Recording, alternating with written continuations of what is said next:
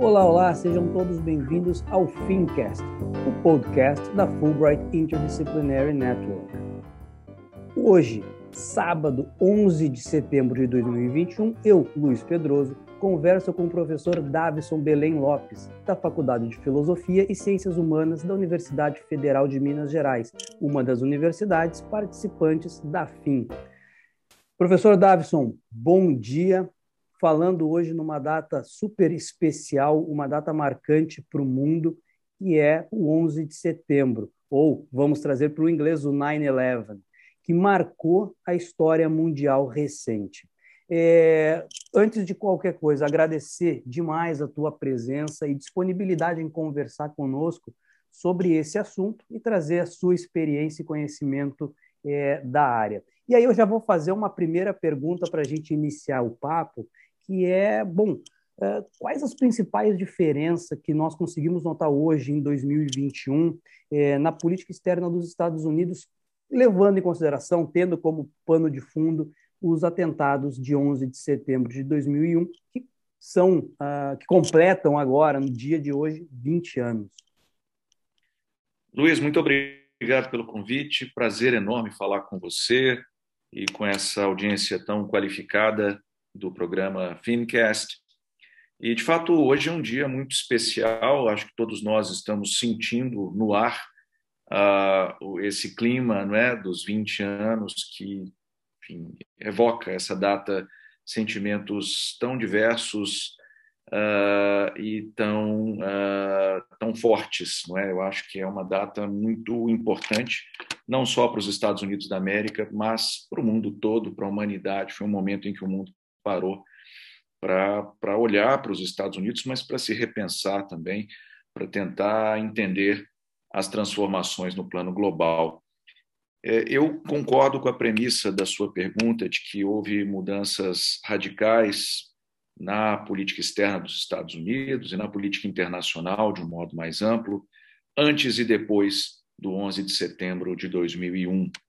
A gente vai se lembrar que no fim do século XX acontecia o fim da Guerra Fria e naquele início dos anos 90 do século XX os Estados Unidos pareciam ser a potência solitária, a única potência do mundo capaz de desenhar a ordem internacional e não haveria, a partir daquele momento, aparentemente, nenhum contendor, nenhum, nenhum adversário que estivesse à altura dos Estados Unidos. Então, os Estados Unidos exerceriam uma liderança global incontestável, né, seria um país hegemônico para todos os efeitos práticos. Essa era a sensação dos anos 90 de quem vivia aquele período. Quando, por exemplo, o presidente George Bush Sr., o pai do George Bush, que conduziu os Estados Unidos depois do 11 de setembro de 2001, quando ele assume a presidência lá nos anos, né, no fim dos anos 80, ele falava, por exemplo, da nova ordem mundial e de uma forma que, que parecia muito otimista. É? As pessoas imaginavam que nós estávamos ingressando numa espécie de era de aquário das relações internacionais. Ah, temos deixado para trás os tempos de beligerância, de confrontação, e o mundo seria daqueles que abraçassem a democracia, o capitalismo né, de livre mercado. Havia essa sensação e esse diagnóstico era compartilhado amplamente. Alguns falavam, inclusive, no fim da história, né? remetendo ao Francis Fukuyama. É era, era um período exatamente como oposto. Acabou a história, bom, a hegemonia estadunidense é o que impera no mundo é, atual, à época. Excelente lembrança, viu, Luiz?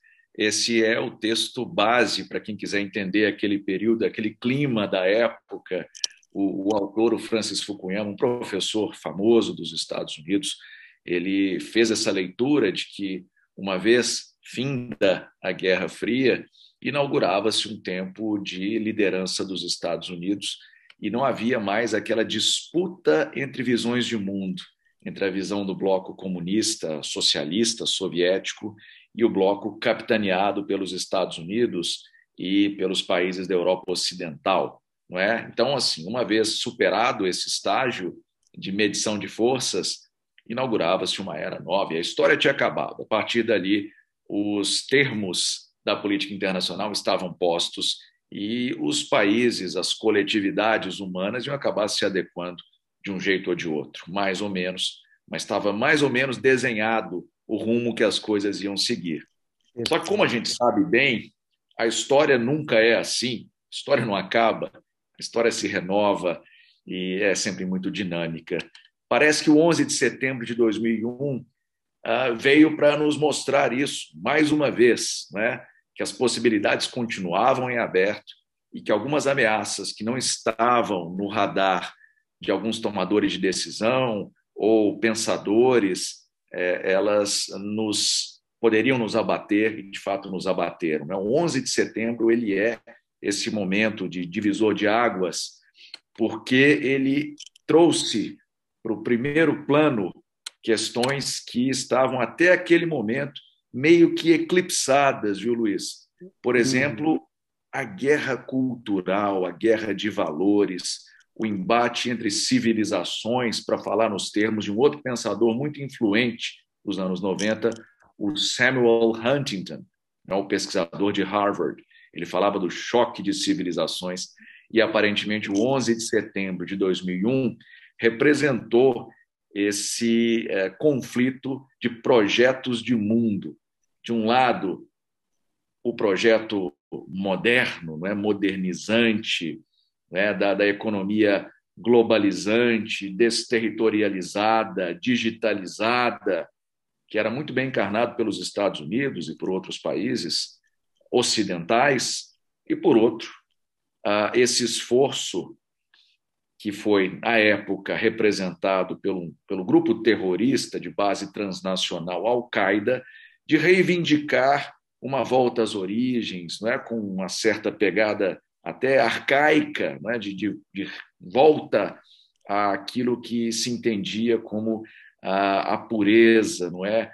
E, e, aquilo que deveria ser defendido pelas pessoas, um projeto uh, muito fundado em costumes e na religião, não é? Então, enfim, acho que isso é fundamentalmente um pouco né, do que o 11 de setembro representou, um choque entre projetos e visões de mundo.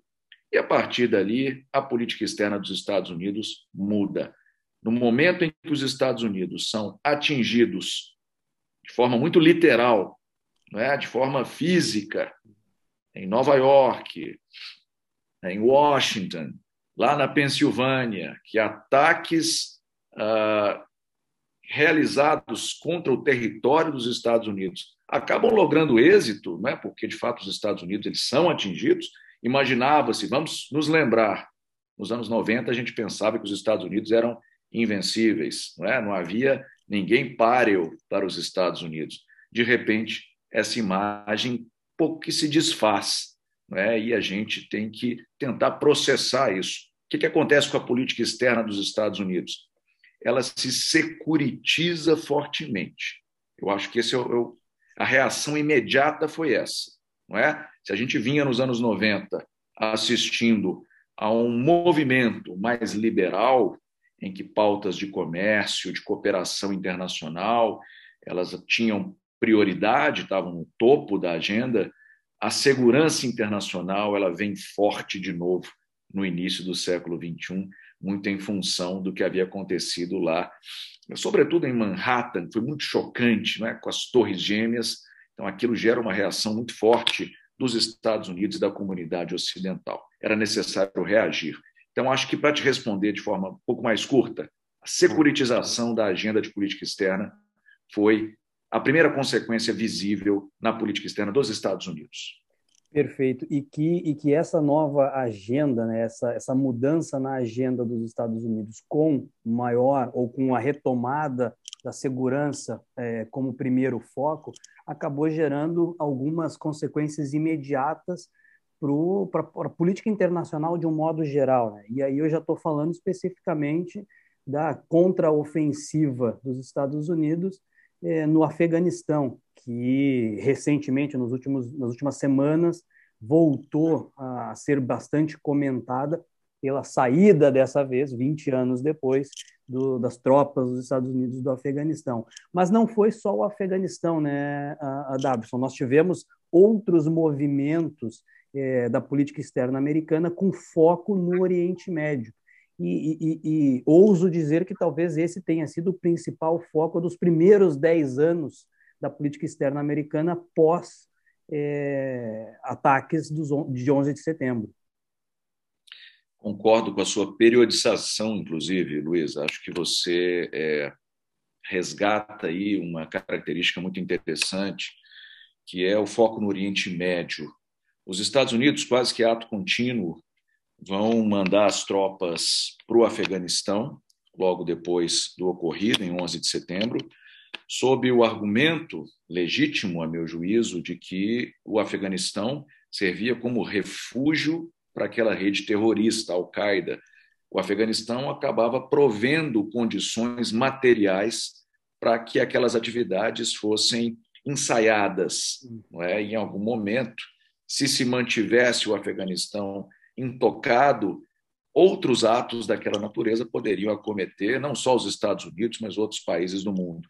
Então, foi uma tentativa de desbaratar na fonte não é? Aquele tipo de, de ação terrorista de base transnacional.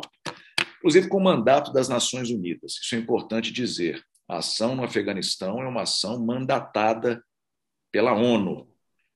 Agora, também houve outras ações não tão legitimadas pela comunidade internacional, por exemplo, no Iraque, há uma invasão do Iraque em 2003 que se dá naquele contexto mais ou menos da guerra ao terror, assim denominada pelo então presidente dos Estados Unidos, George Bush, filho, e, e a tentativa era alegadamente também a de conter ameaças representadas por armas de destruição em massa, no bojo desse discurso da guerra ao terror e dessa securitização da política externa dos Estados Unidos. Uma série de outras iniciativas tópicas vão acontecer ao longo daquela primeira década do século XXI, e o meu entendimento é de que há uma mudança mais ou menos sensível na política externa dos Estados Unidos no momento em que a China passa a emergir no cenário internacional. Aí me parece, Luiz, que arrefece um pouco esse ímpeto securitizador e essa atenção ao Oriente Médio, Oriente Próximo, Ásia Central e os Estados Unidos passam a repensar as bases da sua inserção no mundo. Começa com Obama, eu diria, um esforço de transformar uh, os Estados Unidos, uh, do ponto de vista da sua política externa, não é?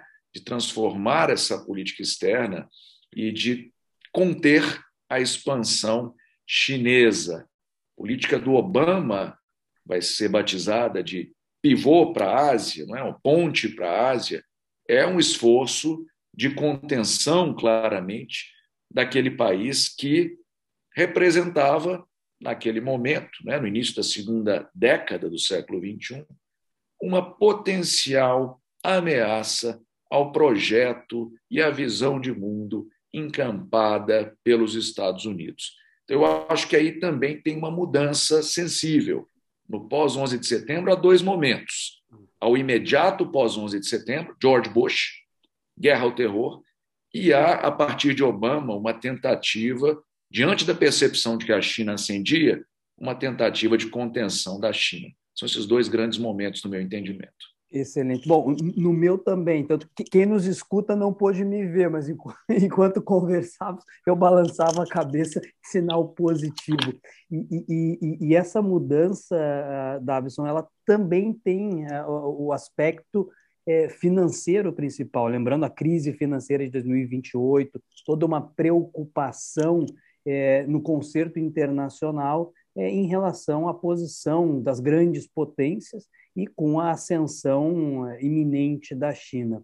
Ah, quando a gente hoje relembra esses 20 anos é, dos atentados de 11 de setembro, é, é possível dizer que a política externa atual dos Estados Unidos ela é completamente diferente daquela do imediato após o 11 de setembro, mas quão diferente ela é também daquele período antes de, de 11 de setembro, é, em que os Estados Unidos uh, vigoravam ou se impunham como a grande potência mundial, porque agora não é mais o caso. Sua pergunta é excelente. Vamos lá, então. Eu, eu entendo que a gente tem alguns marcos temporais importantes. Só para organizar o nosso pensamento aqui, uma linha do tempo, não é? É, é, a, é a função do professor. Exato. Vou tentar ser didático aqui para que quem nos ouve possa reter alguma coisa dessa conversa. Se é verdade que ali no fim dos anos 80, início dos anos 90, estava acabando a Guerra Fria, 89 cai o Muro de Berlim, então ali tem uma transformação brutal na política externa, esse tom do otimismo que eu já falei a respeito dele, e dos Estados Unidos como grande potência do mundo. Em 2001, essa crença ela é desafiada, ela é abalada. Os Estados Unidos aparentam mais frágeis do que se pensava e tem que redirecionar as linhas mestras da política externa, redimensionar é, o orçamento de segurança, o esforço que se fazia para conter essa ameaça sem face denominada terrorismo internacional, transnacional. Então, o terrorismo começa a ser o grande foco das preocupações. Luiz lembrou bem que em 2008 a grande crise financeira global acontece, tem nos Estados Unidos também um dos focos principais. Começam lá os bancos, Lehman Brothers e todo o sistema financeiro estadunidense e do mundo interconectado, né? esse sistema financeiro passa por uma crise muito grave, quase que concomitantemente a China ascende, a China passa a despontar no cenário internacional como uma economia pujante, promissora, e que começava ali a jogar um jogo das grandes potências, não é? se qualificava para isso, pelo menos, com uma demografia que lhe era favorável, com instituições políticas estáveis, bem ou mal, tem estabilidade né, doméstica, uhum. e acho que fundamentalmente com apetite, né, com desejo de rivalizar. Nessa linha do tempo, talvez a última, o último marco que eu vou utilizar é a pandemia. Acho também que é importante a gente pensar na transformação brutal que a gente vem assistindo, não é? Neste momento, enquanto a gente conversa aqui, o mundo muda as suas bases a partir de março de 2020. Então, eu acho que nessa linha que eu tento traçar, nessa cronologia, nós assistimos a, a um, quase que a uma volta completa da política externa dos Estados Unidos. Por que, que eu fiz esse resgate todo? É um pouco para dizer que, na minha, na minha impressão, o governo Biden ele bebe desses vários momentos. É difícil não identificar uma agenda do Bill Clinton, não é? Tem alguma coisa, sobretudo na aproximação com as organizações internacionais multilaterais. Eu acho que tem ali um flerte do democrata Biden com a agenda democrata do Clinton lá dos anos 90, é né? uma tentativa de voltar para o jogo institucional mas é claro que a securitização ficou de uma forma mais ou menos permanente. Né? Os Estados Unidos não podem baixar a guarda mais. Né? Não, não, não tem jeito, enfim. A retirada de tropas do Afeganistão, uh, do Iraque e o fim das chamadas forever wars, né? guerras que duram tempo demais, duram para sempre, uh, não significa um desengajamento no fronte securitário, né? nas questões de segurança. Eu acho que tem um deslocamento sudeste asiático, uhum. uma preocupação com o terrorismo no norte da África. Os Estados Unidos continuam atentos ao que está acontecendo no campo da segurança e Biden não vai tirar o time de campo, não vai. E, bem ou mal também, ele herda uma orientação de contenção à China que começa com Obama, mas que é aprofundada e se torna pauta bipartidária com Trump. Reconheçamos. Então, é difícil ele também se desvencilhar desse tipo de legado de Donald Trump. Trump avançou muito nesse sentido. E vendo os surveys, né, as pesquisas com a, a sociedade dos Estados Unidos, é, parece muito evidente que a pauta ela alcança a todos hoje, que há uma desconfiança muito grande, seja de democratas, seja de republicanos, seja de independentes em relação à China, que isso vai estar no horizonte dos formuladores de política externa. Então, para tentar te responder sinteticamente, eu entendo que hoje a política externa dos Estados Unidos é um pouco uma síntese desses últimos 20 anos, com elementos que eu posso atribuir, cuja paternidade eu consigo atribuir aos diferentes presidentes que passaram pela Casa Branca.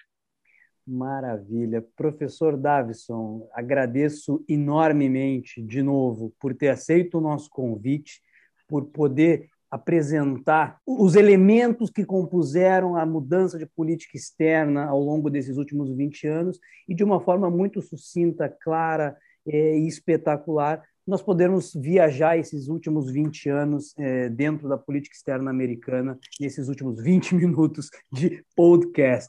Então, reforço o nosso agradecimento, muito obrigado. A data de 20 de setembro hoje, ela nos traz essa reflexão que também ela está presente, e aí eu aproveito para o momento merchan, é, para lembrar da coleção Desafios Globais, que é um, um, uma coleção organizada pelo professor Davison e pelo professor Aziz Tuf Saliba, da UFMG, disponível gratuitamente para download no site da UFMG. O link vai estar na descrição desse podcast. Professor Davison, mais uma vez, muito obrigado. Uma honra, um prazer enorme. Obrigado, Luiz. Até a próxima. Até a próxima e a todos que nos acompanharam até aqui, um grande abraço. Tchau, tchau.